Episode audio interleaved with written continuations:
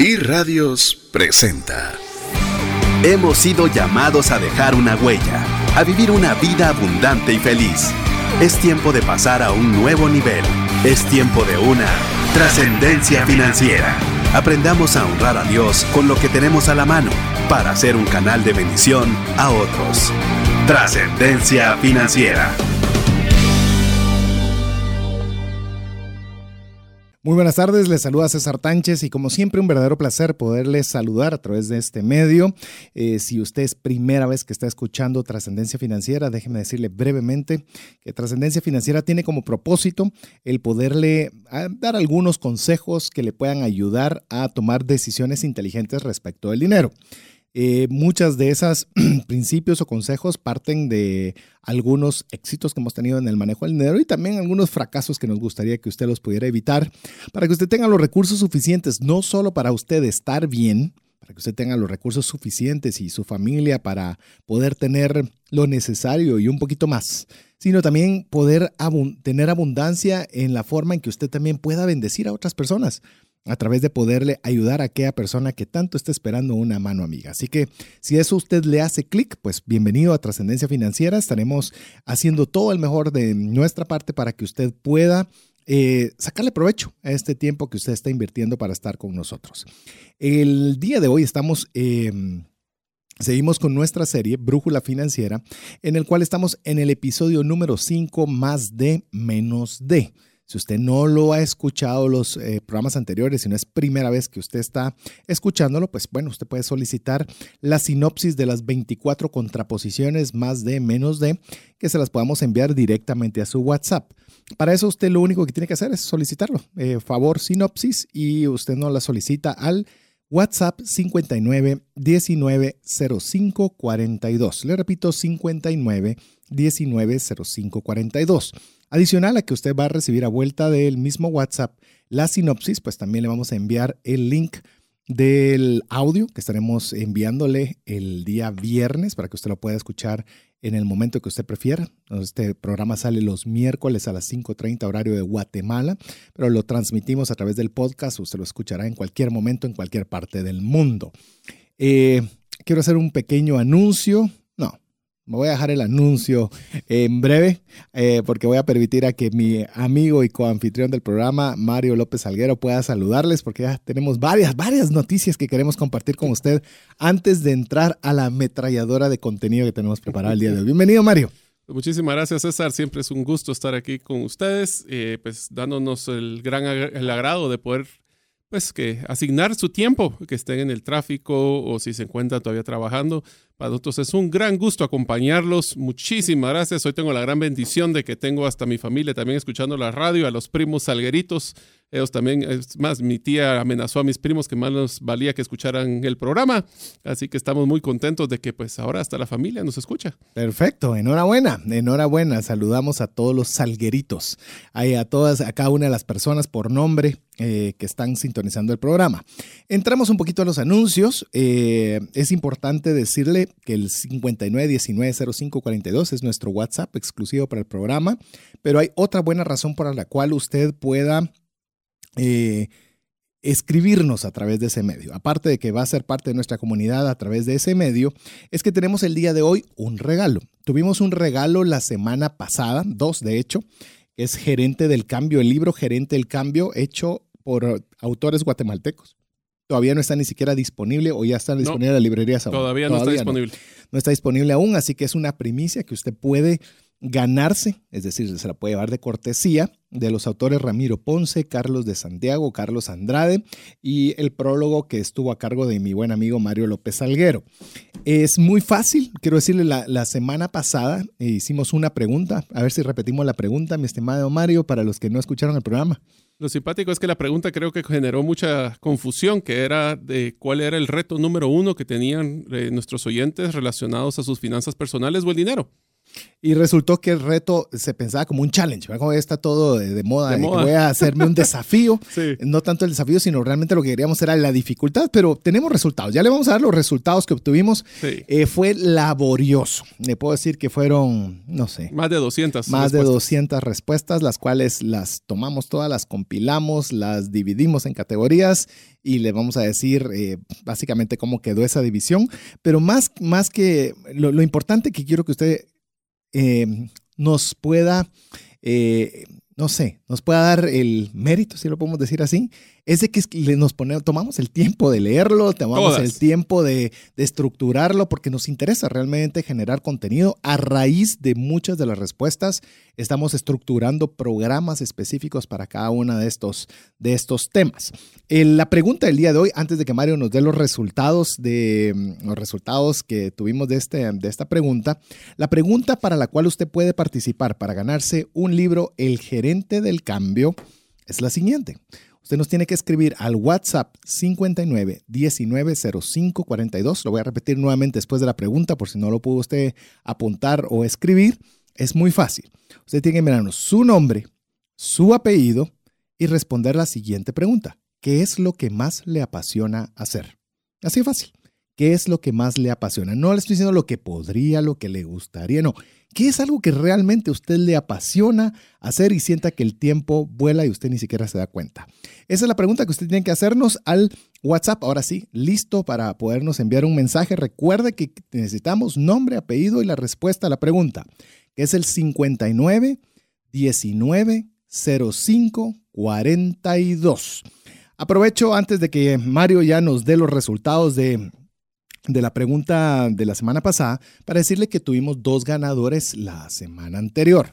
Ambos fueron notificados por el WhatsApp y una persona eh, vino, por el, vino por su obsequio, el cual le tomamos una fotografía, si no estoy mal, la vamos a publicar en nuestras redes sociales, pero, pero, oiga bien, la otra persona no ha venido. Así que esta persona va a tener de aquí hasta el día viernes para recoger su premio aquí en cabina. De lo contrario, pues lo volveremos a regalar entre la audiencia. Así que si nos está escuchando nuestro amigo, pues bueno, queremos contarle de que tiene hasta el día viernes para recogerlo. Así que no, no se haga de rogar y recoja rápido su premio. Recuerde, la pregunta para participar, ¿qué es lo que más te apasiona hacer? Nos deja su nombre y su apellido al WhatsApp 59 19 05 42. Así que, Mario, ¿por qué no les contás a los amigos cómo estuvo la estructura general de las respuestas que tuvimos la semana pasada sobre eh, cuál es el principal reto que las personas sienten a través de las finanzas personales? Pues bueno, el, primero, muchísimas gracias. Fueron 202 respuestas las que tuvimos. para todos los que nos escribieron, les quiero agradecer, no solo por las respuestas, para que garantizarles que cada una de ellas las leímos. Lo que hicimos, como mencionó César, fue poner categorías y aquí están los, los resultados de todo lo que logramos eh, pues, eh, resumir. El primero y la categoría más, eh, bueno, realmente hubo un empate entre las dos categorías más mencionadas. La primera fue control de gastos. ¿Cómo logro tener una mejor, una mejor disciplina? ¿Cómo puedo minimizar mis gastos?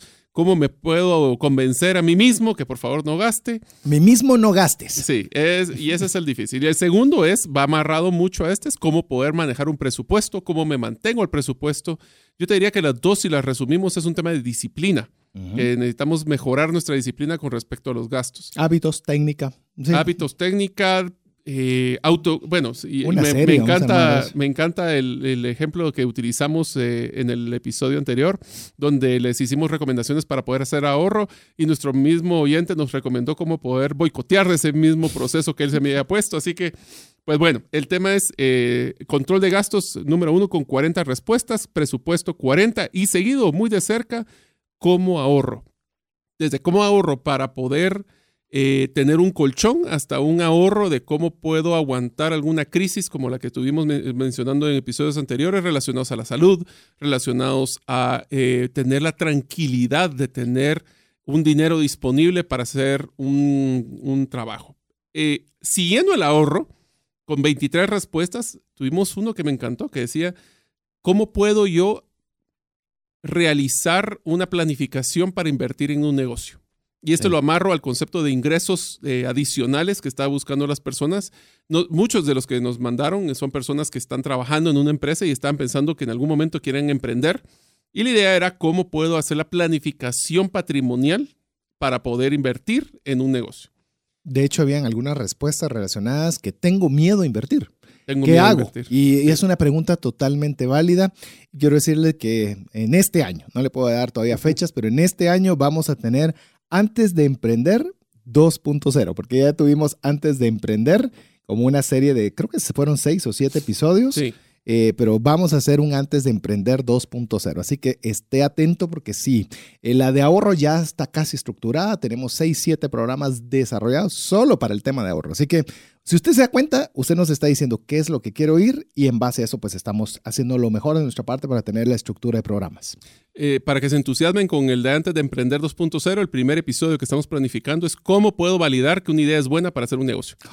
buenísimo. Así de una vez para que ya eh, todos se piensen, yo tengo una idea, quiero hacer un negocio, bueno, ¿cómo vamos a darle todas las reglas, todas eh, las recomendaciones para poder decidir si esa idea es buena o no para un negocio?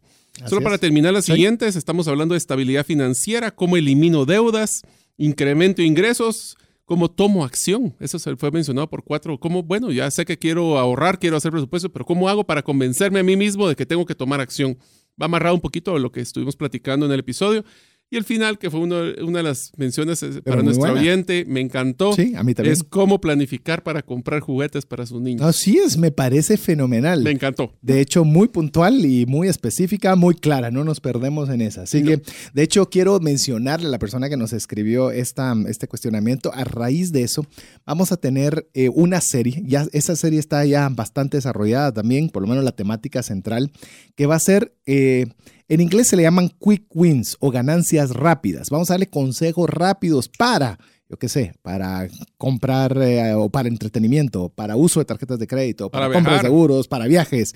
Entonces vamos a tener una serie donde va a estar exclusivamente dedicada para tips sobre una temática. Sí, recomendaciones, sugerencias, eh, aprendizajes que hemos pasado. Análisis de costos, equivocaciones, bueno, todo relacionado con tips Así que espérela también muy pronto. Ya estamos trabajando en ella y vale la pena cerrar este, este paréntesis de, de poder compartir un poco los resultados de la pregunta realizada la semana pasada porque agradecemos mucho el tiempo que usted se toma en escribir.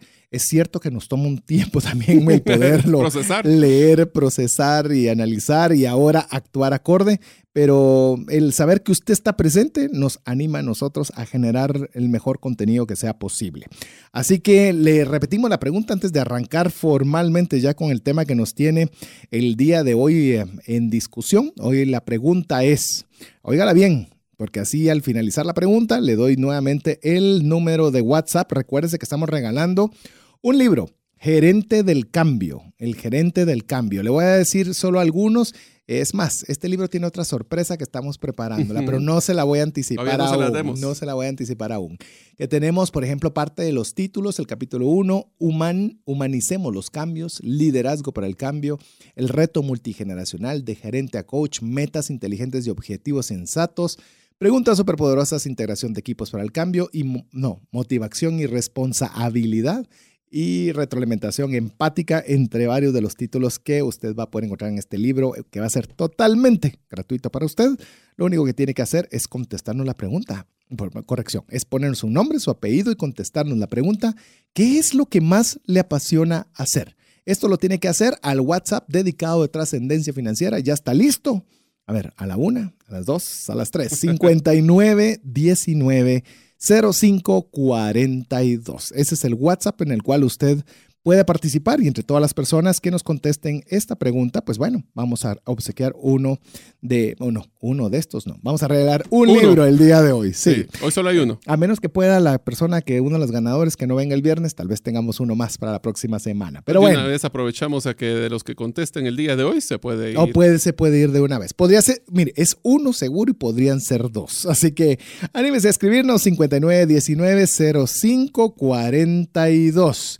A ver, solo quiero ver aquí en producción. Sí, aquí nos están ya diciendo. La persona que vino, que ya fue la persona que fue la ganadora, fue Eric García. Él fue la persona que sí vino.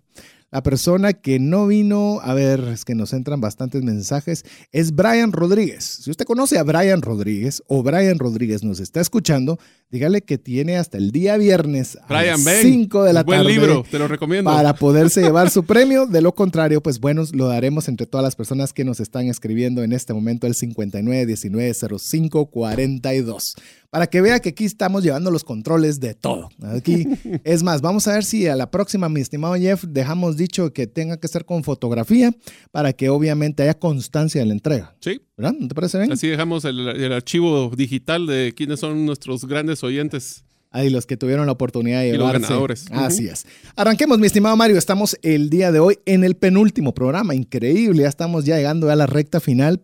Penúltimo programa de más de menos de. El día de hoy le describo rápidamente los que vamos a ver. Vamos a ver más pasión, menos rutina. Más calidad, menos cantidad. Más ayudar, menos exigir. Más orden, menos desperdicio. Así que, ¿qué te parece si arrancamos de una vez con quizás eh, de todos los que he mencionado, y yo creo que lo tenemos en común, unos de los que más nos apasionan? Más pasión.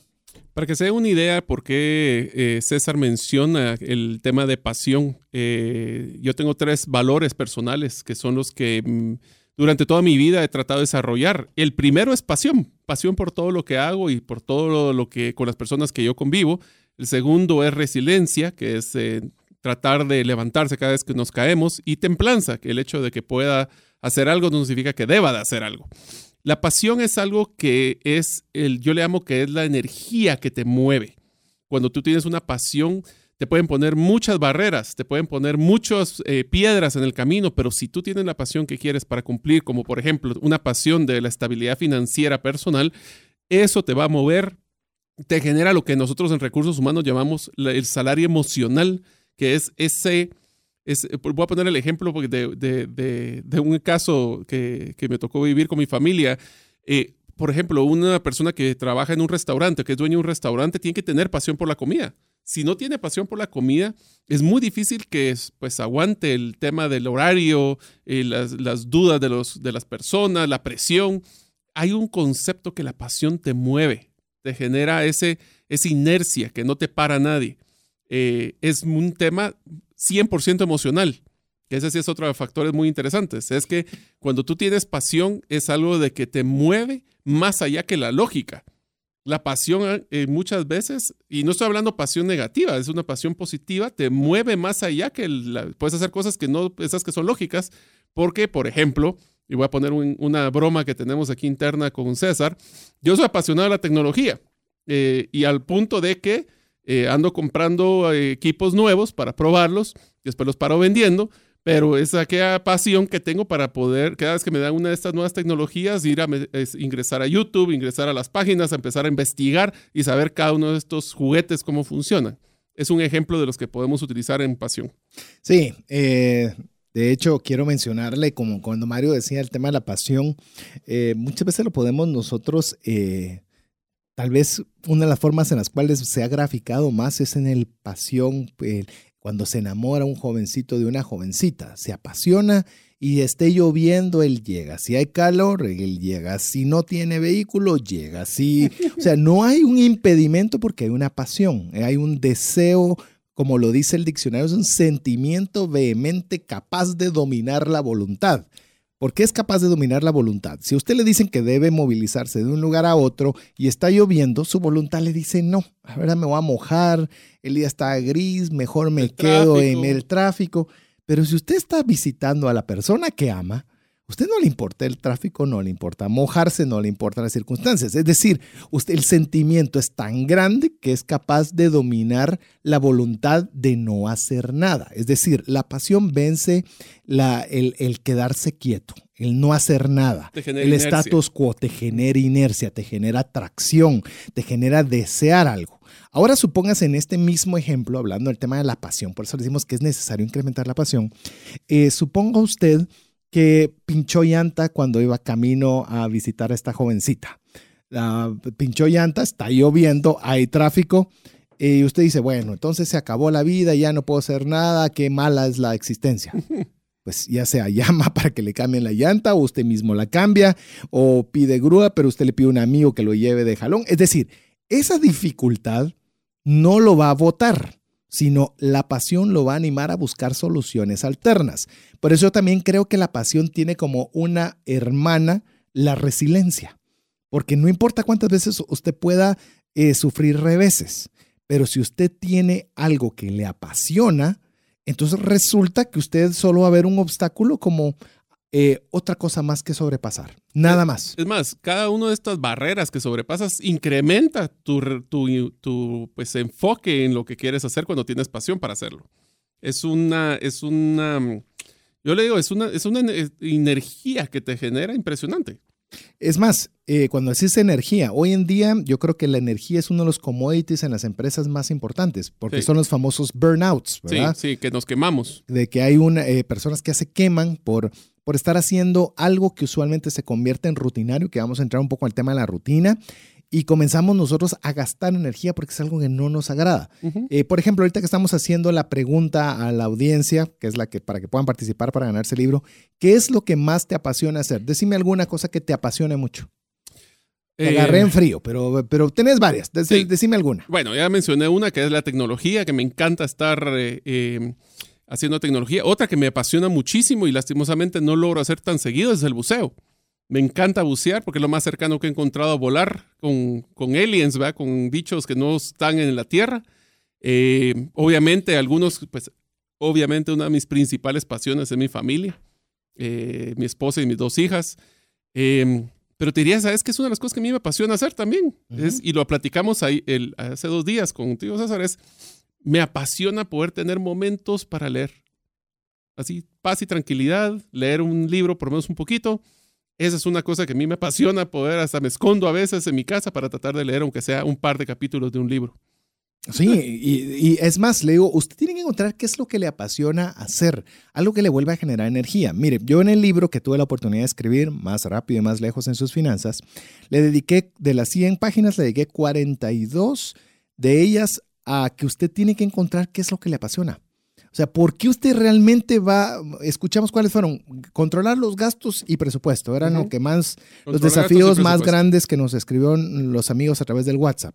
Yo quiero decirle algo. Eso no es agradable. Eso no es divertido. Eso no lo mueve de la cama. Eso no nos apasiona. En lo más mínimo. Pero yo sé, yo sé que es necesario. Entonces, ¿qué es lo que tenemos que hacer?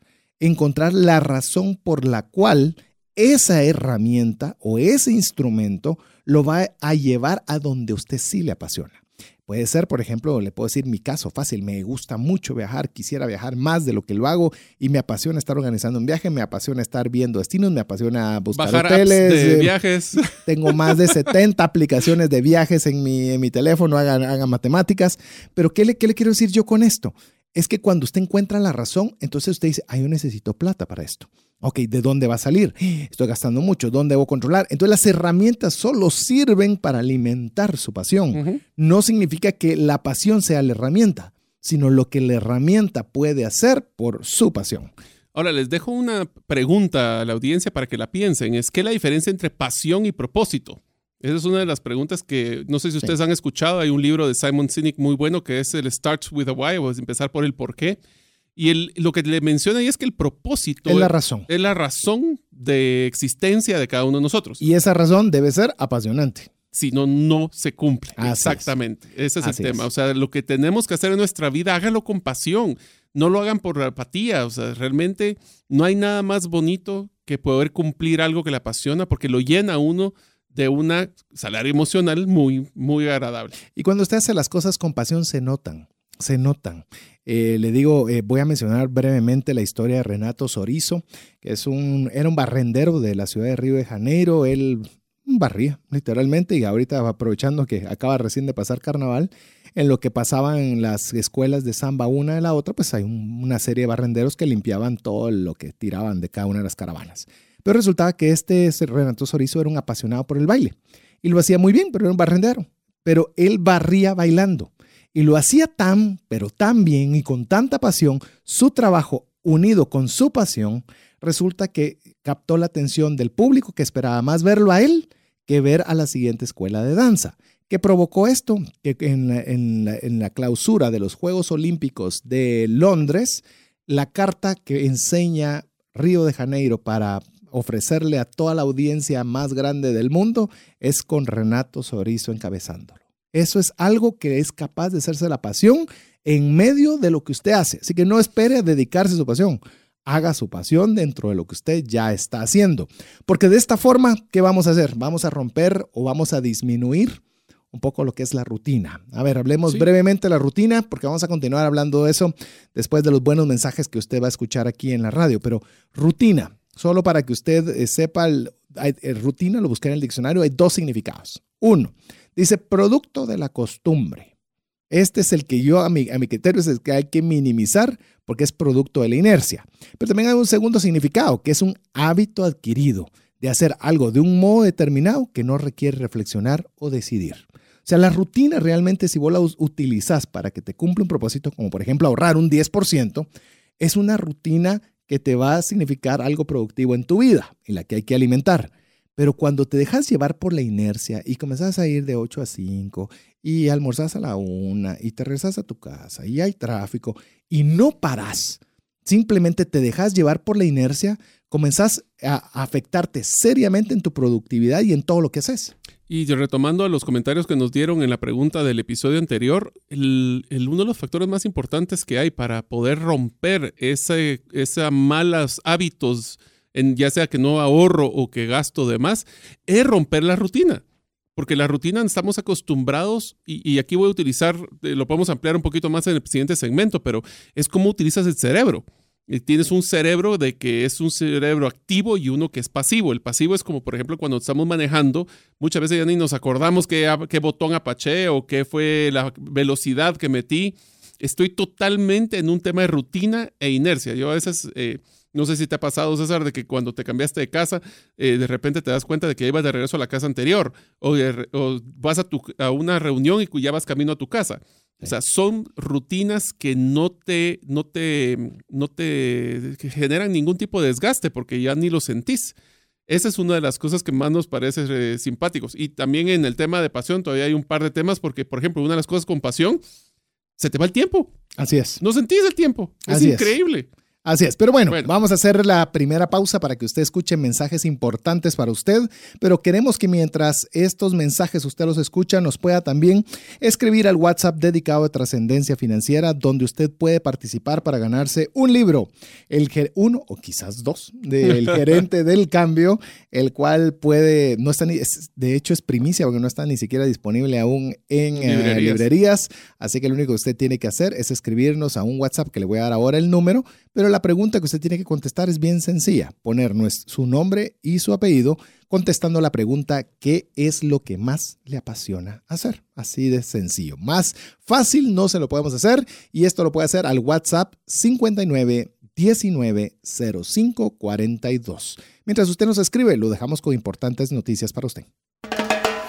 Hola, te saluda César Tánchez y tengo una pregunta para ti. ¿Te gustaría ir más rápido y más lejos en tus finanzas? ¿Te gustaría tener finanzas saludables y mantenerte así?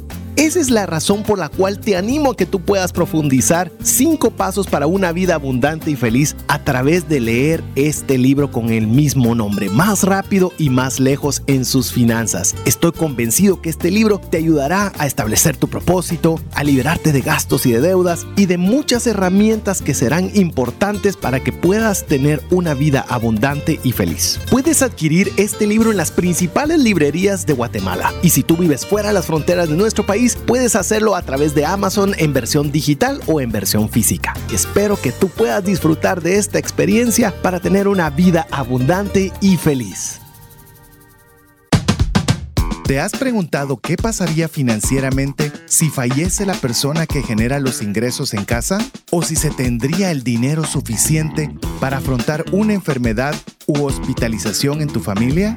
Una mensualidad de seguro te permite restablecer un ingreso en caso de fallecimiento, tener los recursos para pagar una necesidad médica o reponer un patrimonio como una casa o vehículo. Cotiza tu seguro en Central de Negocios al PBX 2386 9520 o al WhatsApp 5995 4444. WhatsApp exclusivo para trascendencia financiera. 59190542. Búscanos en Facebook y Twitter como arroba trasciende más. Así es, le animamos a que usted pueda escribirnos al WhatsApp dedicado exclusivamente para trascendencia financiera. Recuerde que todas las personas que nos escriban hoy respondiendo a una pregunta específica, eh, que es ¿qué es lo que más le apasiona? Junto con su nombre y su apellido, recuerde, ¿qué es lo que más le apasiona? Eh, eh, va a participar para poderse ganar un libro que tenemos eh, cortesía de nuestros buenos amigos, bueno, cortesía de Mario, el que nos lo está obsequiando, que es eh, gerente del cambio. El gerente del cambio, entre todas las personas que nos escriban, ¿qué es lo que a usted más le apasiona? Lo puede hacer escribiendo al WhatsApp dedicado a trascendencia financiera 59190542. Le repito, 5905 Vamos a ver, 59190542. Sí, es que están entrando una buena cantidad de mensajes. No creo que me vaya a ser posible mencionar muchos, pero voy a mencionar algunos rápidamente. Nos escribe Nancy Hernández, Cristina de López, Donaldo Godoy, Boni, Elmer Tol, Patricia Mendoza, Sonia García, Lisbeth Orellana, Michelle Barriento, Sergio Pérez, Wilder Esteves, Ángel Gramajo, Karina de González, Silvia Hernández, Esvin Pineda, Gerber Vargas, Elizabeth Pocasangre, Enrique Acabal, Gladys Flores, y me voy a quedar sin aliento si sigo mencionando. Voy a ver si podemos mencionar algunos más, pero usted siga escribiéndonos. Nos gusta mucho que usted pueda ser parte de esta comunidad de trascendencia financiera. Así que, Mario, eh, estamos eh, llegando a la conclusión de esta primera contraposición. Más pasión, menos rutina. Ok, una de las cosas que también tenemos que estar claros es qué tipo de rutinas son las que nosotros planificamos. Por ejemplo, una rutina que podemos nosotros hacer es una rutina, y, tal vez le voy a dar una recomendación de cómo romper rutinas. Y esto es como el tema de los hábitos. Sí. Eh, una de las, de las sugerencias que, nos, que me dieron con un amigo que hace, que, que es eh, nutricionista, yo le contaba de que estábamos en la dieta, que estamos, eh, bueno, César y yo estamos a dieta, creo que, casi que peregne, ¿verdad? pero bueno. Ay, sí, pero... Eh, la cosa es de que queremos romper la rutina que nos ha llevado a estar con unas libritas de más. Y una de las cosas que me pareció simpaticísimo es el ejemplo que me dio él de cómo poder eh, ganar pasos cuando estamos viendo televisión. Y es dejar el control remoto pegado a la televisión. Entonces nuestra rutina es que me va a volver, o sea, mi, mi inercia es quedarme sentado y con el control solo cambiar. Mm. Pero pararme, agarrar el control, cambiar de canal y volverme a sentar, rompe esa rutina que me está generando posiblemente un sedentarismo muy fuerte. Eh, aquí, para los que son de las generaciones anteriores a las nuestras, inclusive nosotros, recordarán que antes nos teníamos que parar para poder cambiar sí, la, darle vuelta. la, vuelta al, al, al botón Al para cambiar, para de, cambiar de canal, canal. ¿verdad? Cuando teníamos creo que como 10 canales. Los o- que no entendieron, búsquenlo en Google, cómo eran Sí. los televisores al inicio. Sí, es- eso demuestra un poquito la edad que tenemos, ¿verdad? Pero así bueno. es. Así Eh, es. es una rutina, usualmente son, son en- encajes que estamos eh, haciendo porque somos muy cómodos, Así es. porque nos encanta, eh, somos víctimas de las inercias que pasan. Y aquí les quiero dar una, una recomendación muy interesante. Eh, cuando estén hablando de, la- cuando están en un trabajo, cuando estén de- en- como colaborador, como en un modelo de dependencia, una de las cosas que a mí me, me encantaba era ver personas desarrollarse y crecer, que les dieran una promoción, que les dieran aumentos salariales. Y una de las razones que me, que me daba mm, o que me daban más cuenta es cuando las personas dan más allá de lo que les pedimos y rompen esa rutina del trabajo monótono del día a día. Excelente. Sí, porque, porque se nota. Se nota. Y el, el- la rutina, básicamente lo que hace es de que una rutina normal de trabajo es por lo que le están pagando salario ahorita. Si queremos, y ahí les recuerdo una de las frases que utilizo mucho, primero el valor, después el dinero, traten de romper su rutina y pregúntense mañana, ¿qué podría ser adicional que podría generar valor para mi jefe o para mi empresa? Y se dan cuenta de que si ustedes piensan esto todos los días, van a romper una, una, una rutina de monotonía que se vuelve como, sí, ahí está, pero pues hace su trabajo. En cambio, si yo estoy constantemente dando valor, rompo esa rutina que es levantarse, agarrar el control de la televisión. Ese es el mismo concepto. Sí, No, no, no, yo, yo quiero tal vez añadir y quiero contarles que, aparte de lo que mencionó Mario, recientemente he estado con algunas molestias físicas y, y he tenido que, pues, parte de mi recuperación estar en unas terapias. Y estaba el día de hoy, efectivamente, estaba hoy en una de estas terapias, que por cierto, si está escuchando, porque sé que es también escucha el programa, que es Velvet Arbizu, que ella es la terapista que me está ayudando en este tipo de terapias y buena parte. Mucha suerte, Velvet. sí, vaya si no necesita paciencia, ¿ya vieron? Todos necesitamos paciencia en algún área, así que, así que en este caso es para Velvet. Eh, estábamos conversando porque obviamente parte de los ejercicios que estábamos viendo es el tema estiramientos y le digo, para mí no puede haber algo más aburrido, más tedioso, algo que nunca me ha gustado, jamás he creído que tengo una gota de flexibilidad y saber que es algo que no solo lo tengo que practicar ahora, sino que debe ser parte de mi vida.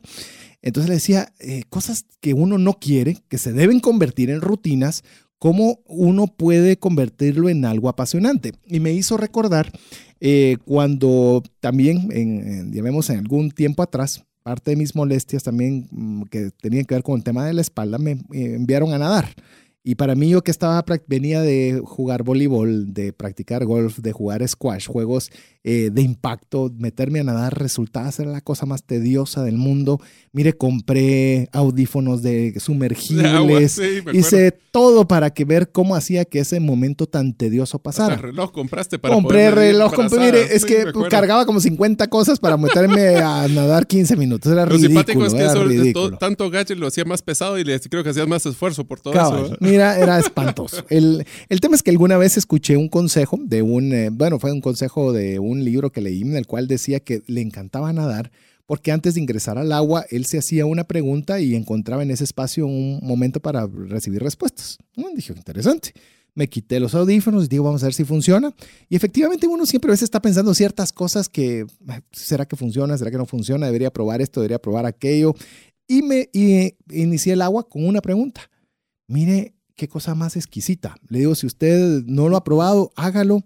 Eh, yo no sé si estaba durmiendo, yo no sé si estaba orando, si estaba meditando, si estaba en, no sé decirle en qué estado, pero uno comienza a recibir respuestas, comienza uno a tener ideas, comienza uno a cuestionarse. Mire, se pasaba el tiempo volando y yo añoraba entonces ahora meterme a la piscina con una nueva pregunta.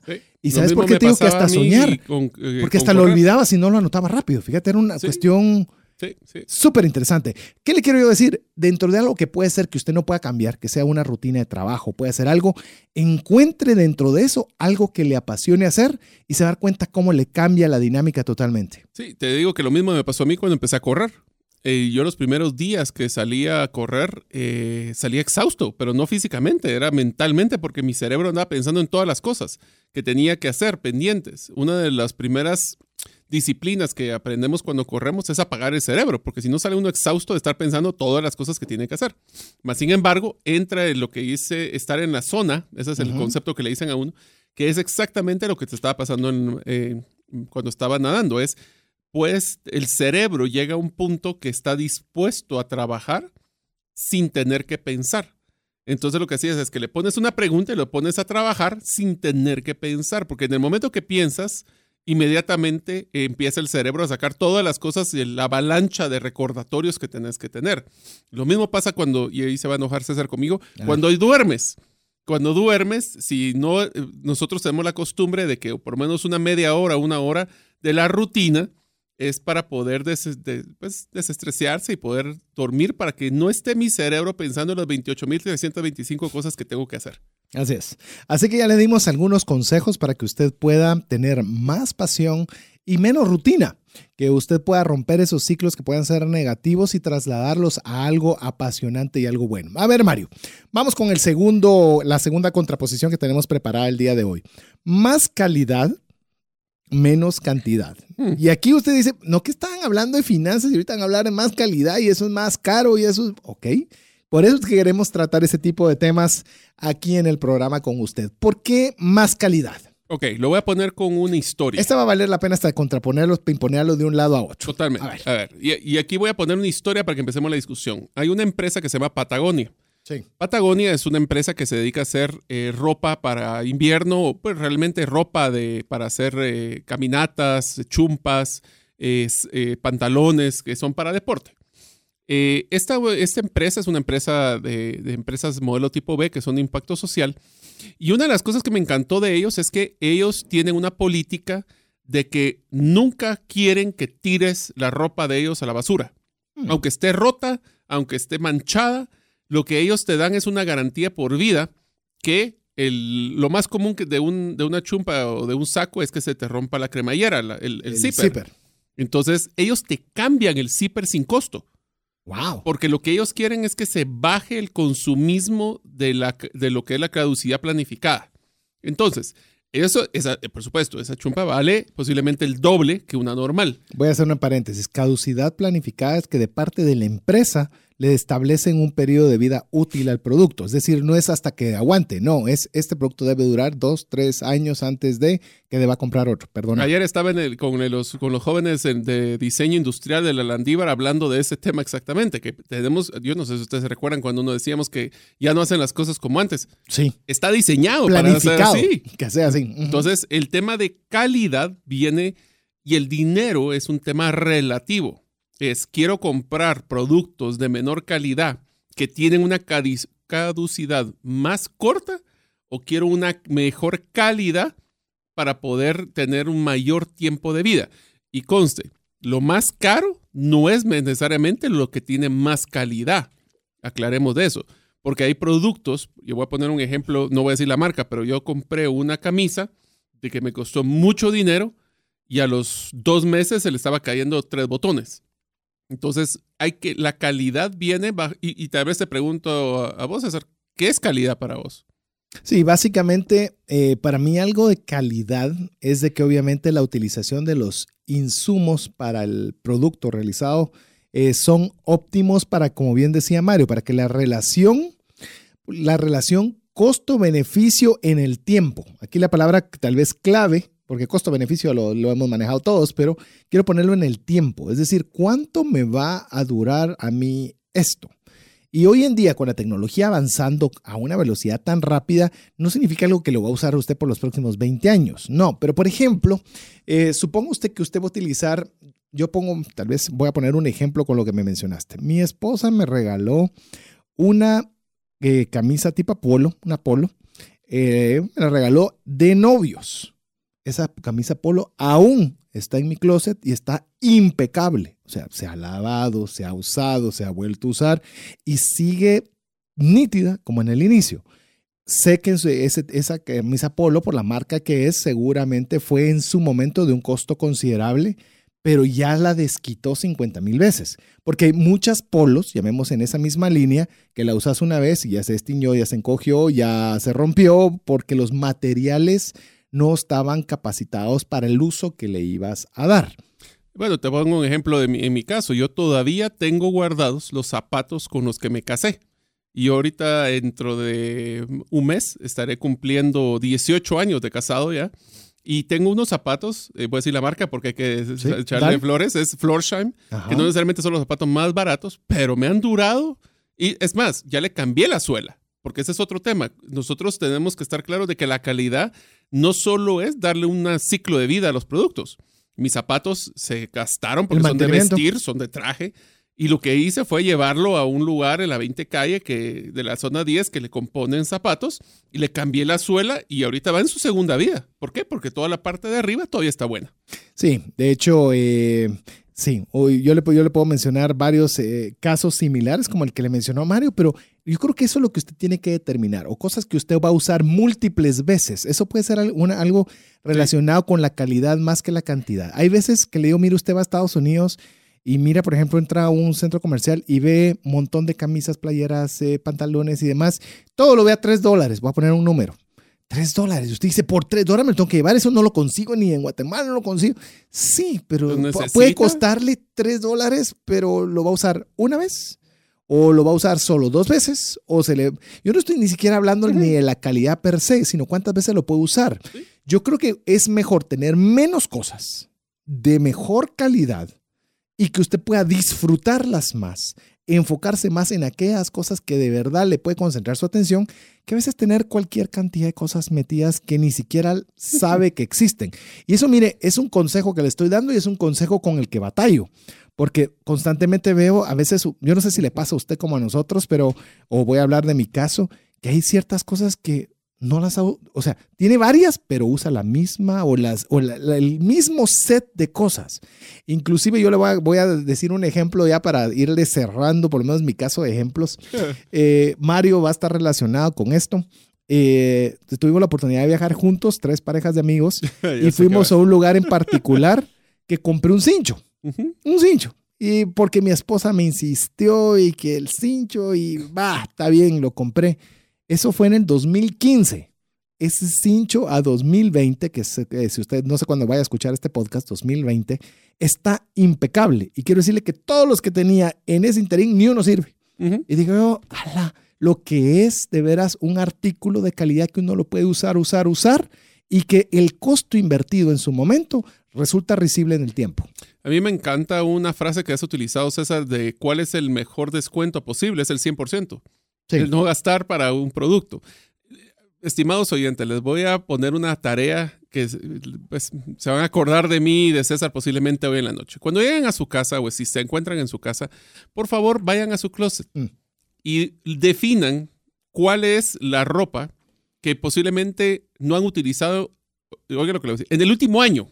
Porque voy a ser justo, porque a veces uno se pone una camisa, se va a dar cuenta que por lo menos es el 10 al 20% del closet completo. Como mínimo. Como mínimo. Entonces, ese producto posiblemente, y regresando a nuestras audiencias que nos mencionaron de cuáles son sus retos más grandes, que es un tema de ahorro y un tema de disciplina, recuerden, yo me cuesta, yo también lo lucho y recuerdan que yo les he mencionado el modelo minimalista de tratar de vivir con lo mínimo posible, que es de calidad, regresando al punto de, los, de las frases de hoy.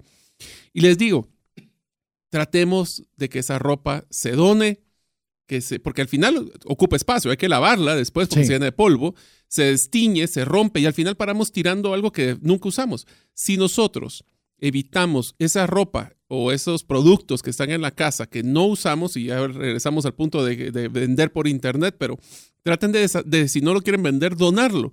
Y les garantizo que primero les va a quitar estrés de ver todo ese montón de cosas que están en el closet. Y segundo, les va a generar un flujo de ingresos adicionales que les va a ayudar en sus finanzas personales. Fíjate que yo quiero compartir también otra, otra historia de una persona que, que me, me compartía que con su esposa siempre querían cambiar su amueblado de sala. Lo querían cambiar, lo querían cambiar y nunca lo cambiaban.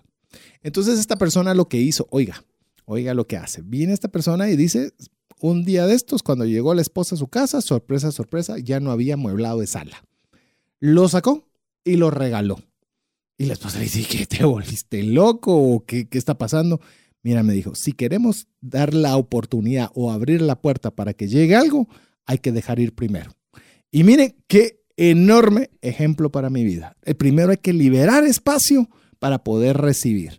Y dije, oh, qué granje, porque si ya te estorba la sala, perdón, el espacio para sala, ya comenzás a pensar en la sala, pero media vez tenés otro, comenzás a poner una alfombrita, que pones otro adornito, que, y de repente tenés tantas cosas. Y mire, amigo, yo lo digo con mucho respeto porque usted pensará que saber en qué mansión de 10 mil metros cuadrados le estamos hablando que vivimos. No. Pero uno es capaz de tener un espacio muy pequeño, pero tener cualquier cantidad de cosas. Es más, cualquiera le resta energía. Sí, bueno, regresamos al punto. Aparte de dinero, por supuesto, que es el tema central. Quiero que ustedes se hagan un ejercicio mental. Piensen que se van a cambiar de casa. Y vos, vos lo acabas de pasar en eso hace poco tiempo. Y oficina. Uno, juntos. O sea, hay una expresión que me encanta. Las casas comen cosas. Las casas comen cosas. Eso significa de que el día que se van a cambiar, uno no se imagina de la cantidad de cosas que tiene guardadas en trinchantes, en closets, en todos lados trate de usted de vivir con menos carga porque va a tener que dedicarle tiempo que podría dedicarle a su familia, pues, orar o hacer cualquiera de las cosas que le apasionan. En vez de eso, está limpiando cajas, está guardando en bodegas o preocupándose si le robaron algo o no le robaron nada. Así Yo me recuerdo que el apego a las cosas físicas, el apego a las cosas físicas. Pero bueno. Es más, tengo una mi frase con lo que acabas de mencionar ahí. Boda y casa no tienen presupuesto máximo. No hay. Mm. No hay. Mire, una boda siempre le puede meter 100 millones de dólares y todavía se le puede ocurrir cómo poderle poner mil millones de dólares más. Una casa es igual. Usted puede decir, ah, es que el presupuesto sería muy grande si es de un millón. Le apuesto que le caben 5, 10 y 20. Es decir, ese son el típico de cosas donde tenemos que ser intencionales en tener calidad en lugar de cantidad. Una persona que era una, era, eh, bueno, ya no lo es, una persona que era cliente de la oficina, le visité en cierta oportunidad y, y se había, tenía una casa muy grande y se pasó un apartamento. Y un apartamento chiquito, lo viste, mira, le digo, qué bonito tu apartamento. Mira, amigo, me cansé de cuidar cosas. Tengo este apartamento chiquito. Eso sí, cada cosa que miras, me decía, es caquera. Si no soy afuera de Guatemala, es de muy alta calidad, fina. Pero poquitas, pero buenas, que yo, que yo le, me las disfrute. Yo, es una muy buena política. Es más, le quiero decir algo. Le voy a contar una experiencia. Aquí ya nos estamos picando en este tema, pero creo que es muy importante. Algo que uno cree es que algo le va a ser útil para el futuro. Por eso es que queremos cantidad. Es que sí, es que esto me va a servir para cuando adelgace, para cuando haya frío, cuando haya la nieve y nunca ha salido de Guate, pero dice para cuando haya nieve. Está bien si lo hace como un sueño para un propósito de viaje y demás. Está bien. Pero si solo tenemos por tenerlo, porque me lo regaló el tío, porque lo encontré rebajado, Mire, el closet de cachivaches. Mire, le puedo decir algo. Usted puede vivir con menos. Le voy a poner dos ejemplos rapiditos. Si usted se va a una de las casitas del IRTRA de Reus y vive en Guatemala, y si se ha quedado alguna de ellas, son casitas chiquitas. Sí, muy Pero usted puede vivir ahí una semana tranquilamente y no le falta nada. ¿Se da cuenta usted que realmente puede vivir dos familias, que es lo que normalmente pueden estar cómodas en una de estas casitas, perfectamente con mucho menos? Yo le digo, recientemente tuvimos la oportunidad de hacer un viaje con mi familia, un viaje largo, fueron casi 23 días de viaje. Y yo lo que les di el requisito a, mis, a mi familia es mm. que se fueran con una maleta de mano. Si usted, amigo, le ha viajado y le gusta viajar yo no sé cómo lo hiciste. Así es. Vos, vos Yo no sé cómo lo hiciste, pero así es. Yo sé que eso es un mega desafío, pero ¿sabe qué significa eso? Que podemos vivir con mucho menos de lo que creemos. Sí, seguro. Con muchísimo menos de lo que creemos. Y así estuvimos 23 días con una maleta de mano. Le añado, íbamos con niñas pequeñas, lo cual implica que normalmente hay que llevarles más cosas y tener más preparativos. Mire, lo, está en nuestra cabeza. La verdad, está en nuestra cabeza de romper eso de que necesitamos más cosas para estar bien. Necesitamos menos quizás mejores, quizás tengamos que invertir más al inicio, pero las vamos a disfrutar más. Va, aquí va una recomendación que sé que a todos los que están casados les va a doler en el corazón. Todos nosotros, y me incluyo, teníamos la ilusión de hacer una despedida soltero, juntar dinero para comprar la vajilla de los sueños.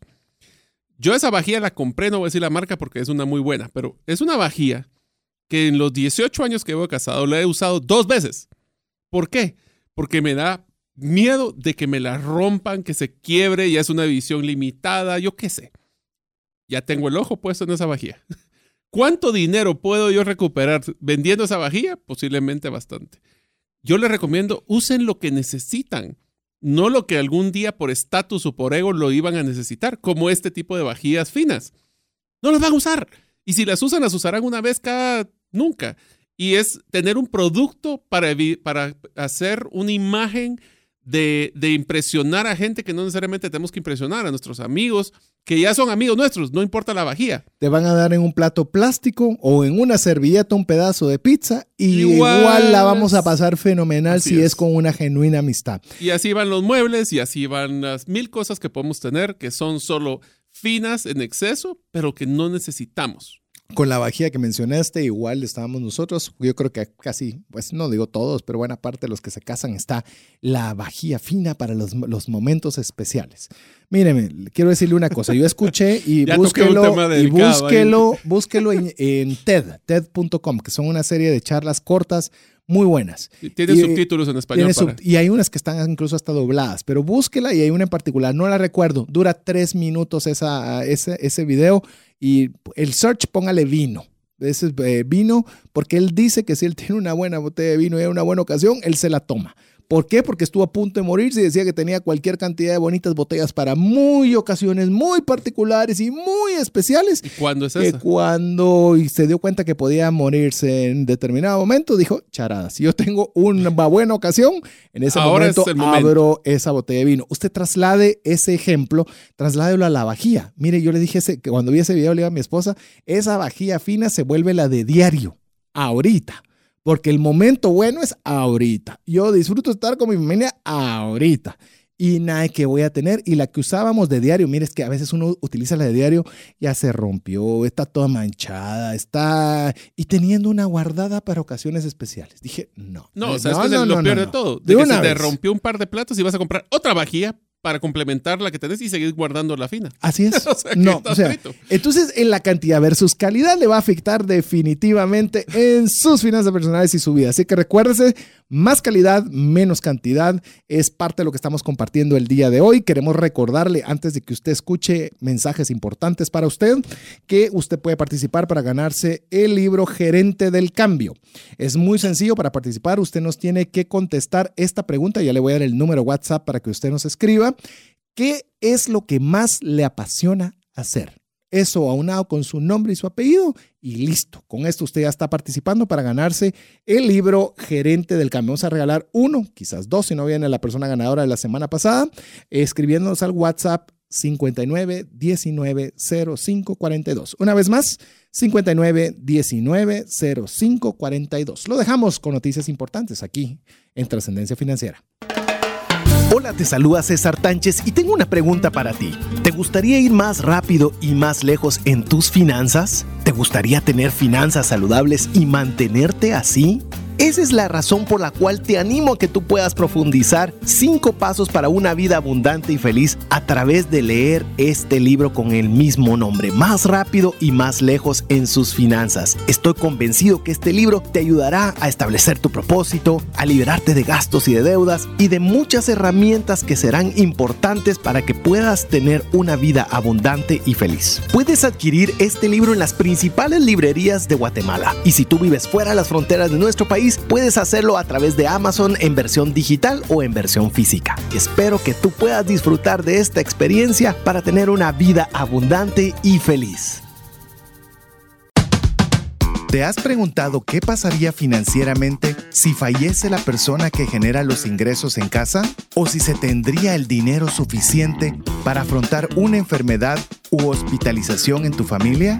Una mensualidad de seguro te permite restablecer un ingreso en caso de fallecimiento, tener los recursos para pagar una necesidad médica o reponer un patrimonio como una casa o vehículo. Cotiza tu seguro en Central de Negocios al PBX 2386 9520 o al WhatsApp 5995 4444. WhatsApp exclusivo para trascendencia financiera. 59190542. Búscanos en Facebook y Twitter como arroba trasciende más.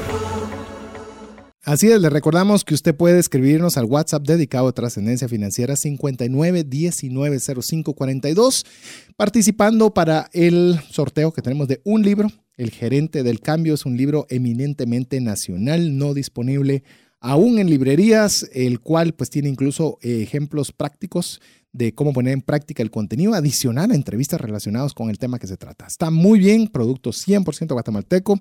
Le animamos a que usted pueda participar. Tiene que mandarnos su nombre, su apellido, contestando la pregunta ¿Qué es lo que más le apasiona? Así de fácil. Hágalo al número, tiene ya su teléfono a la mano, o por lo menos un papel y lápiz, al 59 19 05 42 nombre, apellido y qué es lo que más le apasiona hacer. Lo que tienes que escribirnos al 59 19 05 42 y estaremos eh, entre todas las personas que nos escriben, pues dando el nombre o del ganador o de la ganadora. Algunas de las personas que nos están escribiendo, Nancy Hernández, Corina Martínez, eh, Leti, uy, Máfera Revillaga, Josué Morales, Carla Monroy, Jorge Monzón, Erika Polanco, Mario Rivera, Jeffrey Valdés, Estuardo, no tenemos su apellido, Estuardo Ruiz, perdón, sí, Juan Antonio Cepeda, Verónica de Herrera, eh, Carlos, solo me aparece el nombre, Omar Cruz, Freddy Quiñones, Enrique Acabal, entre muchas personas que nos están escribiendo. Queremos decirle que nos toma algún tiempo, pero leemos cada uno de los mensajes que usted nos envía. Le recordamos una vez más, antes de entrar a la segunda, no, segunda sería dos terceras partes del programa. Eh, recuérdese, la pregunta es, ¿qué es lo que más le apasiona hacer? Su nombre y su apellido al número de WhatsApp 59 19 05 42. Como cuestión de podcast nos puede escuchar en cualquier parte del mundo. Por favor, incluya el más 502 59 19 05 42. Le tengo noticias. Voy a hacer un paréntesis de noticias. Formalmente, aquí con mi estimado Jeff, mirándolo a los ojos fijamente, la próxima semana estaremos Spotify. ¿Sí? No, todas. A ver, bueno, Mire, le ofrezco Spotify. Vamos a ver, Spotify formalmente. Aquí Jeff nos dice que vamos a estar en todas, pero por lo menos le puedo decir Spotify ya muy pronto le, estaremos enviando para que usted se pueda suscribir y recibir los programas desde todas las plataformas conforme vayan saliendo, pero ya iniciamos la próxima semana. Por eso es muy importante que usted sea parte de nuestra comunidad de WhatsApp. Le repito el número para que usted deje su nombre, su apellido y ojalá también participe de, para poderse ganar el libro, contestando a la pregunta qué es lo que más le apasiona hacer. Y por esa misma vía, no solo le estaremos enviando el audio, sino le estaremos comentando conforme tengamos más plataformas para escuchar eh, todos los podcasts de trascendencia financiera. El número es más 502 59 19 05 42. Quiero decirles, aprovechando lo del podcast, perdón, voy a, estirarme un poquito. Algunas personas decían si íbamos a dejar iBox. Eh, la verdad que estuvimos muy tentados de, de, que no esté, pero hay más de 2.000 suscriptores y más de 41.000 descargas. Así que la respuesta es no. Si usted quiere permanecer en ella, enhorabuena. Ya no es la plataforma más fácil de acceder pero vamos a añadirla entre las plataformas, no la vamos a eliminar. Así que si usted está cómodo eh, en la plataforma que ya conoce, pues enhorabuena y si no, pues ya muy pronto tendrá más alternativas. Mario, hemos visto más pasión, menos rutina, más calidad, menos cantidad. ¿Qué te parece esta? Más ayudar, menos exigir. A ver, a ver qué te parece con esta. Bueno, el, el ayudar es un círculo virtuoso el que nosotros, yo digo que la vida siempre es una rueda y si nosotros ayudamos, seguramente nos ayudarán en un futuro. Es un tema de, de, karma, de, de, agradecer a Dios, de, bueno, como queramos llamarlo. Pero al final del día es que, y va amarrado esto a generosidad, si te recuerdas que fue uno de los temas que hablamos anteriormente, eh, de ayudar a las personas que necesitan nuestra ayuda. Y voy a utilizar una terminología que me encanta, es eh, que lo mencionamos también anteriormente, que es hacer actos, eh, pues, actos de, de, ayuda sin que se lo pidan. Ayudar a las personas lo de, demuestra un desapego, demuestra generosidad, demuestra pues que podemos ayudar a las personas que más necesitan. Es mejor hablar de personas que están, por ejemplo, con escasos recursos, ayudar al prójimo. Eh, si vemos un, un, no, no, no voy a entrar en temas de la actualidad, pero eh, por ejemplo, si hay una persona que se desmaya, eh, yo realmente, y solo hago un paréntesis en esto, ¿Sí? yo invito a todos eh, nuestras audiencias de que aprendan primeros auxilios. Sí, es lo vi. Crítico. Y yo no lo sé, vos. Bueno, yo, me sé, yo por el buceo fue que lo saqué. Sí. Eh, y te digo, es impresionante cómo uno, nosotros podemos salvar vidas ayudando a alguien que está en problemas. ¿Y si lo organizamos un presencial de eso? ¿Qué te parece? Podría ser, yo tengo las personas que lo dan. Sí. Es más, las personas que, y aquí voy a hacer un, un mega paréntesis en ver, esto, dale, pero es algo ¿verdad? que me apasiona. Eh, como muchos de ustedes saben, existe una ley que- de seguridad y, de higiene y seguridad industrial que eh, exige de que se tenga una enfermera eh, tiempo completo dependiendo de la cantidad de personas que están trabajando en una empresa. Mi propuesta es que ustedes también nos ayuden a promover el concepto de que esto sea una enfermera y o una persona certificada en primeros auxilios.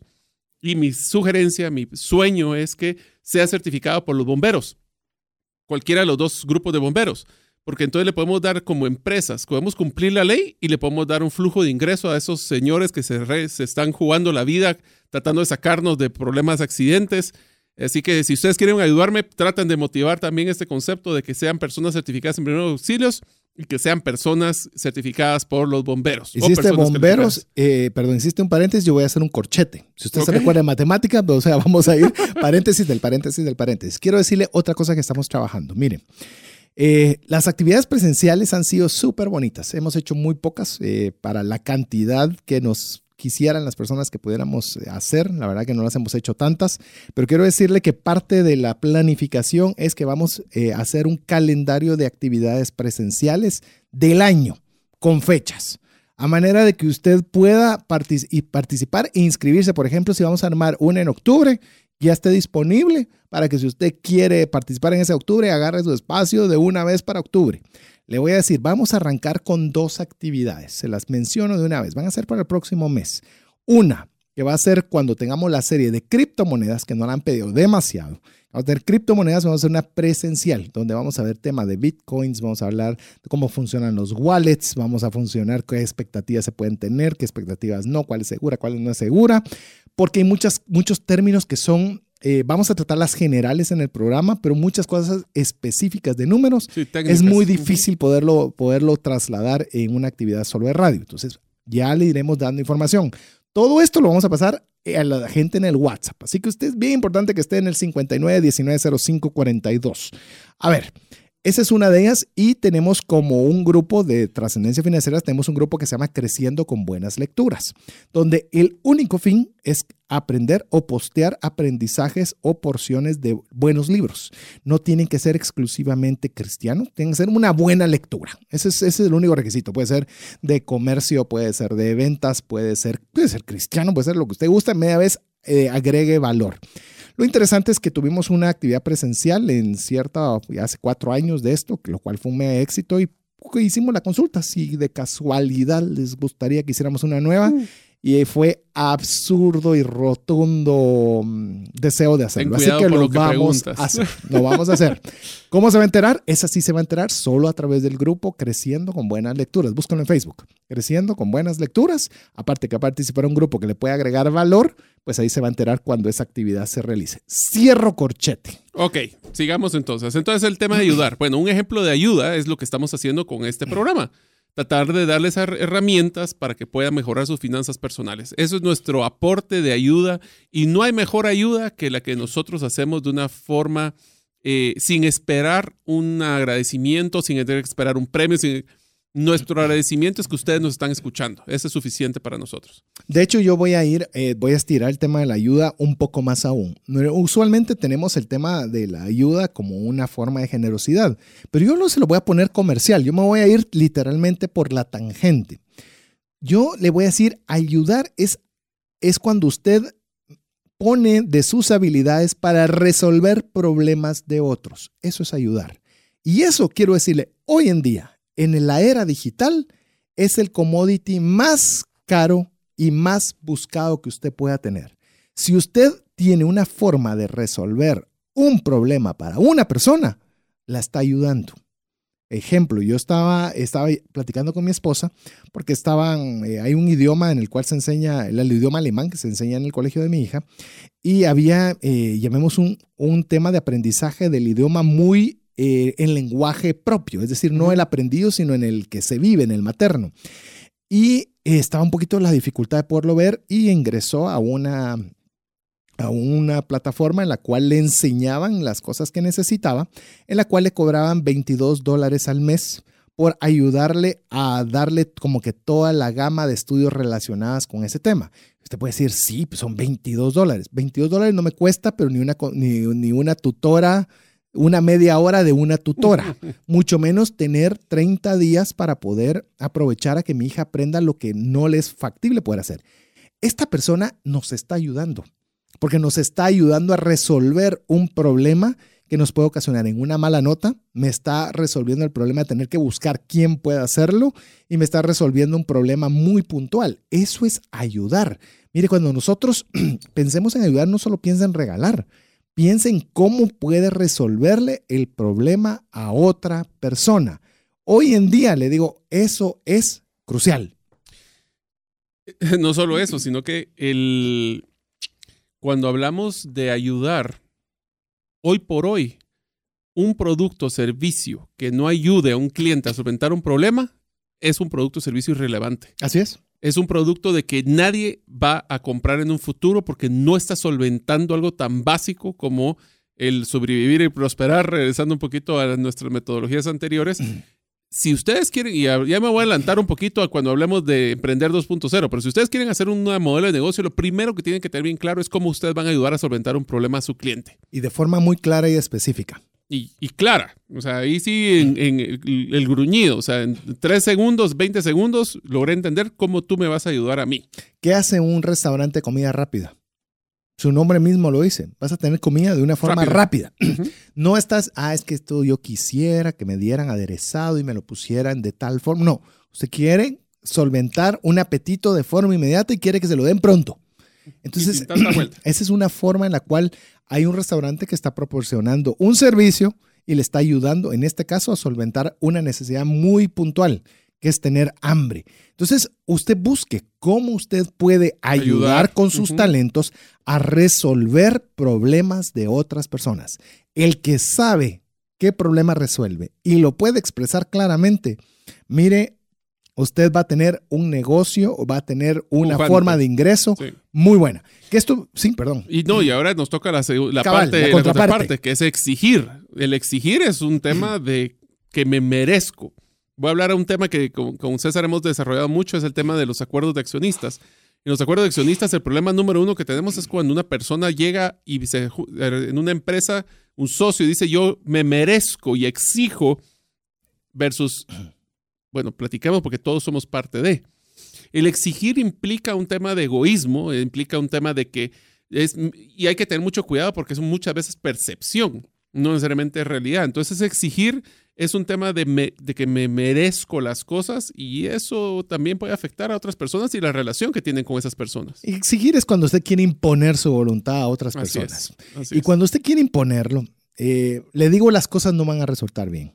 Puede ser que su posición de autoridad, de gerente, de jefe, de dueño, usted pueda imponerlo porque usted manda. Pero téngalo por seguro que no está generando amigos, no está generando aliados, no está teniendo colaboradores que le cuiden la espalda, No. sino al contrario, está exponiendo su espalda al primer error que usted tenga. Entonces no es bueno, no es rentable, no es inteligente tener nosotros dedicarnos a exigir. Y esto, al final de cuentas, lo tenemos que dar con el ejemplo. Así es. Bueno.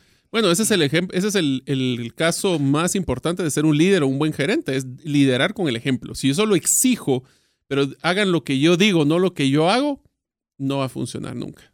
Así que en lugar de exigir o de por qué usted no pide, ¿verdad? ¿me podrías ayudar? Quisiera que me hicieras favor de traerme. ¿O qué les parece si hacemos alguna alternativa en lugar... es Ayúdame a ayudarte. Así es, como diría la película. Sí. También estamos trabajando una de películas, queremos contarle también una serie de películas. Ese va a estar Se está poniendo bonito el número de series. Y eh, Perdón, solo para que no se entre la duda, no es que vamos a ver películas, es que vamos a tomar Películas. escenas de películas para ejemplificar buenas prácticas en el uso de finanzas personales. Así es.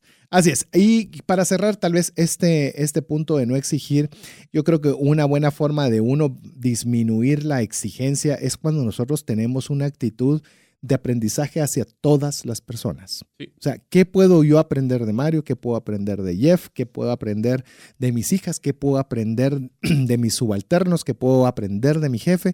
Cuando usted comienza a tener una actitud de ese tipo, la exigencia casi de forma colateral, usted la comienza a disminuir. ¿Qué te parece si vamos al siguiente? Que si así logramos terminar la serie, porque si, si no, no vamos a Vamos lograr bien, en el sexto bien, episodio. Vamos bien. El- la siguiente es orden versus desperdicio.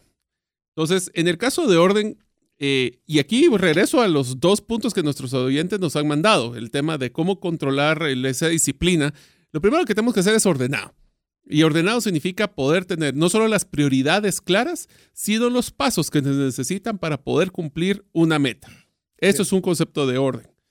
De hecho, con lo que estás mencionando, eh, en, em, a través de la radio se inició una, una serie de talleres, llamemos una serie de talleres, que los está desarrollando Iglesia Vida Real, en la cual, pues, el primer punto era ponerle nombre a ese taller. Y obviamente tenía, el nombre original era Curso de Finanzas Personales para Grupos Pequeños. Eso era lo que estaba desarrollado y se hacía, como bien lo decía, a nivel de iglesia, a nivel de grupos pequeños y demás. Obviamente la forma en la cual utilizamos eso fue darle una vuelta completa desde nombre, metodologías y demás. Pero lo interesante, y quiero decirle esta intimidad de cómo se desarrolló esto en el inicio, fue cambiarle el nombre.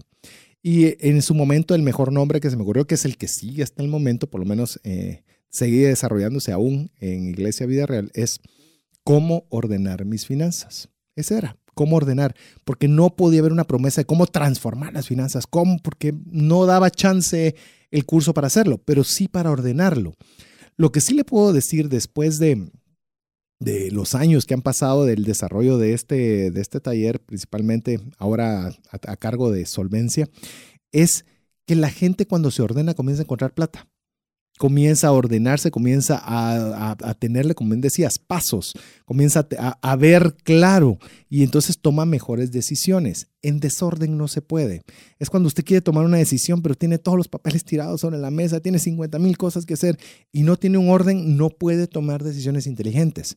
Pero cuando usted comienza a poner un orden, ok, vamos a hacer A, B o C qué información tengo de A, de B y de C, o qué alternativas. Ah, ya esas, esas pequeñas secuencias que le acabo de mencionar le ayuda a tener claridad y poder tomar una decisión adecuada. Pero para eso es requisito indispensable el orden. Si usted se ordena financieramente, le digo, automáticamente usted le comienza a abundar la plata. Bueno, una de las formas de ser más ordenado financieramente es hacer un presupuesto y cumplirlo. Eh, yo te diría que también hay otro tema con el, tema de orden, es que el desorden te genera estrés. O sea, y al ser desordenados también te quita mucha energía tratando de encontrar las cosas o de saber por dónde entrar a las cosas. Y voy a hacer un ejemplo que a todos nos pasa, y les digo, a mí me pasa todos los días. Es el tener un listado de pendientes desordenado. Eso me genera un estrés que no tienen idea. Y eso estar pensando eh, en el carro o en la moto de que tengo que estar, tengo que hacer 20 mil. No, lo primero que hago en las mañanas, y ahí va un truco de productividad, es decir, ok, tres, no más de tres, son las tres cosas más importantes que tengo que hacer el día de hoy. Tres. Tengo 18.325. tres. Y eso me da una, pues no solo me da una claridad, sino que me da un enfoque para ser más productivo. Porque si, y aquí otro día podemos platicar de la metodología de ser más productivo, en el trabajo, pero... Está bien eso, ¿qué te parece de ese quick wins de productividad? Ah, y les tengo ah, para... Ese, ese, va a estar bonito porque tengo, tengo un... Y es más, les voy a contar la historia del sapo, que, que esa es la forma de ser más productivo y les dejo la duda para que cuando tengamos esta serie la escuchen. Pero el tema es de que cuando nosotros nos sentamos y somos desordenados, primero, perdemos mucho tiempo pensando por dónde entrar a las cosas. Podemos, eh, nos da una, un enfoque mucho más claro de, de prioridades Sabemos que va primero, que va después, no empezar a hacer 20 cosas a la vez. Y un truco que va en productividad y se los adelanto de una vez, traten de cerrar Outlook o sus mensajes, quítenle el celular, los mensajes de WhatsApp y del correo electrónico. Si ustedes quieren enfocarse en ser productivos, no pueden estar brincándoles ocho mensajes y tres eh, brincos de sonido para poder estar enfocado. Eso a mí me mata. Así yo no puedo y eso me, me desordena muchísimo. Sí, es bien difícil, más si estás manejando varias cuentas de correo, varias cuentas de WhatsApp y me estoy golpeando yo con lo que estoy dos mencionando. Sí, ahora puedes llevar dos en uno, pero, pero sí. Eh, mire, yo le voy a decir, el tema de ordenar, y se lo voy a decir específicamente en el tema de las finanzas personales, lo más difícil es hacerlo la primera vez. Sí. La segunda sigue costando, pero ya no cuesta tanto. Sí. Porque ya es solo un retoque por aquí, un retoque por allá, se me acumuló esto por acá, pero ya usted se va a acostumbrar a verlo bien, verlo ordenado. Es como, por ejemplo, si usted tiene su escritorio hecho con 50 mil papeles y 50 mil cosas. Decide ordenarlo y se ve bien. Usted hasta se siente bien de que eso esté nítido.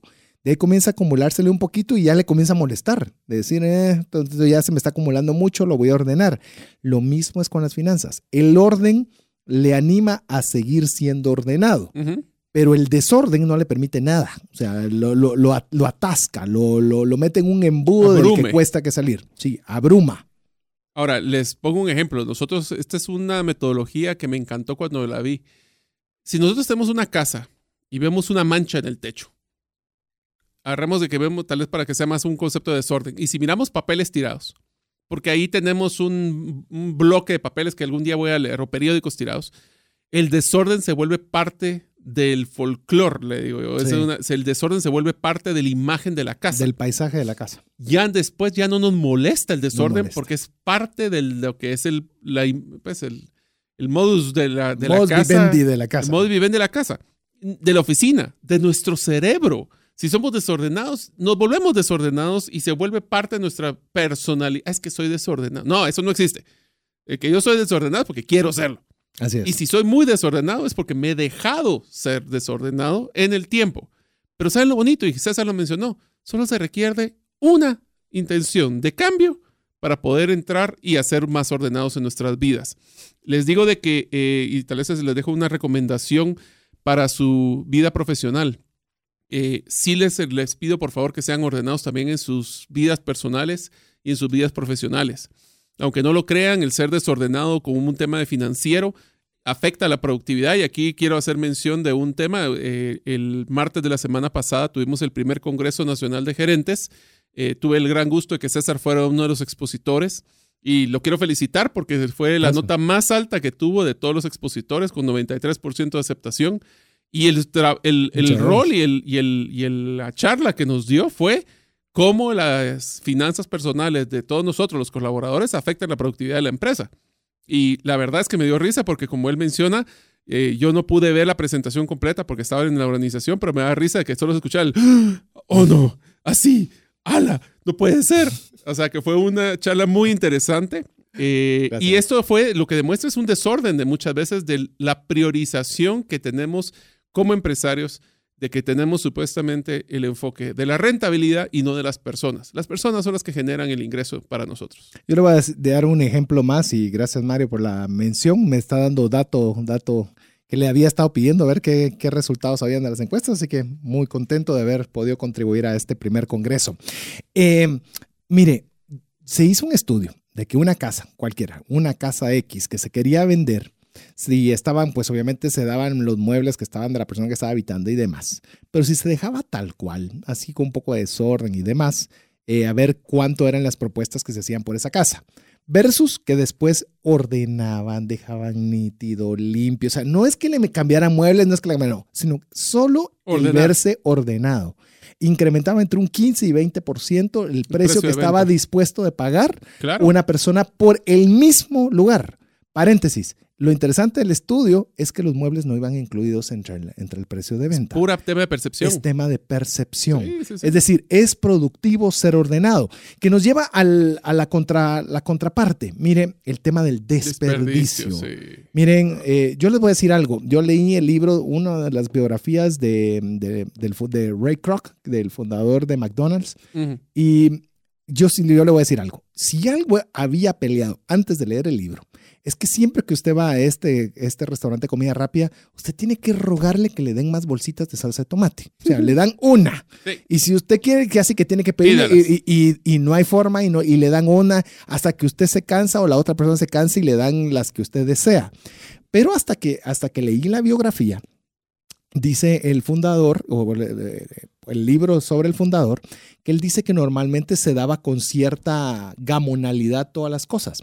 Y él cuando salía al parqueo del establecimiento se da cuenta que todo estaba tirado en el piso. Y, decía, no solo es obviamente una baja en el costo de productividad del, del, negocio, sino que le estamos restando un recurso a otra persona al desperdiciarlo. Mire, esa parte me, me impactó y tal vez lo que más le puedo mencionar de esto. Algo que usted está votando es un producto, un servicio, un bien que otra persona se pudo haber beneficiado de ello y nosotros se lo estamos consumiendo. No, no, puedo, no puedo hacerlo más otras veces. Te voy a poner un ejemplo que a mí me encantó ayer, que estuve, como te mencioné, en la, la, la, Universidad Rafael Andívar hablando con varios estudiantes sobre el tema de, de, de empresas y tuve la oportunidad que uno de los expositores que después que yo fue Alfredo Maúl, él es un arquitecto de una empresa, de una, pues, una empresa que se llama G22. Él puso un ejemplo de un proyecto de sostenibilidad donde le hicieron eh, una nueva carreta para chucos. O para hot dogs, en el caso de la versión guatemalteca. Sí, los que no, no saben que es un chuco, es un tipo de hot dog, guatemalteco. Muy, muy autóctono. El chuco. Sí. bueno, búsquelo en YouTube. Sí, no lo vamos a decir que es. Bueno, pero la cosa es de que ellos lo que hicieron fue hacer un proceso de cambio de modelo de negocio para él. Y lo que hicieron fue no solo hacer la carreta con productos que eran reciclados, sino que hicieron un estudio del desperdicio. Agarremos el ejemplo, del desperdicio que tiene el papel que le daban en el, en el, donde le daban el hot dog o el, o el perro caliente, como queramos llamarlo, las pajillas o los popotes que utilizaban la bolsa de que utilizaban. Y cuando hicieron el cálculo en un plato que se volvía, que lo podían lavar y, lo utilizaban con agua, que los chistosos que hacían hasta, creo que capturaron el agua de la lluvia, eh, muy interesante. Pero entre lo que eran los platos las pajillas y las bolsas era casi 15% de su utilidad que estaba tirando la basura. Hmm. O sea, la basura. ¿Por qué? Porque era desperdicio. El tema de sostenibilidad, si quieren hablarlo con este tema de desperdicio, es pensar que yo tengo que usar las cosas más de una vez. Les dejo una última en esta misma presentación No, que. Alfredo me encantó, que dice de que nosotros, el- el- uno de los productos de mayor desperdicio de las bolsas plásticas en Guatemala son para las tortillas. Sí. Y las tortillas que le dan a uno, va a la tortillera, le dan sus tortillas en una bolsa una bolsa. plástica, pues les cuento, mis amigos, de que esa bolsa plástica, cuando meten a 60 grados las tortillas recién salidas del comal, al calentar el plástico está desprendiendo micropartículas que son tóxicas. Así que nos estamos intoxicando cada vez que metemos. Entonces, ¿cómo hacían nuestras abuelitas? Con Llevando nuestro su- canasto, con su con trapo, su trapo. y con eso poníamos y así. entonces el desperdicio es una de los cánceres más grandes que existe ahorita en el mundo porque todo lo pensamos que es desechable. Así es, y llevar nosotros nuestra propia bolsa para los artículos de supermercado y demás. Mire, no solo usted se va a evitar tirar literalmente dinero a la basura, sino que usted está reservando un recurso que le puede servir a otra persona. Si usted está botando comida, por favor piense en la persona que esa comida la pudo haberle, haberle sido su alimento del día. Eh, si usted va a comprar alimentos, prefiero que compre de menos, pero que no compre de más y vote. Voy a cerrar con este ejemplo con el tema de desperdicio. Estuve en, una, en un lugar donde era un buffet de sushi Y en el buffet de sushi decía coma encanta. todo lo que quieran comer y resultaba que obviamente pues habían todo tipo de cosas aparte de sushi y demás, pero tenía un rotulito particular que me gustó y decía, usted coma todo lo que quiera, pero todo lo que deje en su plato le cobramos X por libra. Y me gustó muchísimo, porque es como, o sea, no, no, le desperdicie. estamos limitando a que coma todo lo que usted quiera, pero no queremos que desperdicie. Entonces yo creo que algo así deberíamos ponernos a nosotros. Compremos lo que necesitemos y lo que podamos, pero pongámonos una multa. Si dado caso, nosotros podemos desperdiciar recursos propios y recursos a otras personas. ¿Qué te parece forma para cerrar el programa de hoy? Le repito los temas que vimos el día de hoy. Más pasión, menos rutina, más calidad, menos cantidad, más ayudar, menos exigir, más orden, menos desperdicio. Recuerden que el link del podcast se lo estaremos enviando el día viernes para que usted lo pueda escuchar despacio o compartirlo con las personas que usted considere que pueda serles de utilidad. Y recordarle que vamos a estar eh, indicando por la vía de WhatsApp al ganador o ganadora del libro Gerente del Cambio. Tiene todavía el día de hoy, si usted quiere escribirnos para poder participar y ser el ganador de este libro, lo único que tiene que hacer es mandarnos su nombre, su apellido y contestarnos la pregunta, ¿qué es lo que más le apasiona? Usted lo hace al más 502 59 19 05 42. Por favor, no escriban y si están manejando. Así que sí, por eso les damos todo el día de hoy para que puedan aprovechar, a que puedan mandar sus mensajes cuando lleguen a su casa. Así es, como no sabemos cuándo lo va a escuchar, 26 de febrero es el día que está, está emitiéndose este audio y este podcast. Así que, eh, por favor, escríbanos y déjenos su comentario y estaremos tomándonos el tiempo de leer cada uno de ustedes. Así que llegamos al final del programa. Mi estimado Mario, muchas gracias por estar nuevamente con nosotros. Mi estimado Jeff en los controles, como siempre, que a hoy para variar lo comprometimos a- en el aire para ya estar en las próximas Para plataformas. cumplir un sueño solo hay que ponerle fecha. Ah, ya le habíamos puesto Jeff, fecha, así que- su sueño se va a cumplir sí o sí. Así que en nombre de Mario López Salguero, Jeff en los controles, su servidor César Tánchez, esperamos que el programa haya sido de ayuda y bendición y pues esperamos contar con el favor de su audiencia en un programa más de trascendencia financiera. Que Dios le bendiga y feliz noche. Hemos recibido herramientas prácticas que nos ayudarán a trascender más, no solo para beneficio propio, sino de nuestro prójimo. Esto fue Trascendencia Financiera, porque honramos a Dios cuando usamos bien los recursos que administramos. Hasta nuestro próximo programa. Esta es una producción de iRadios Guatemala Centroamérica.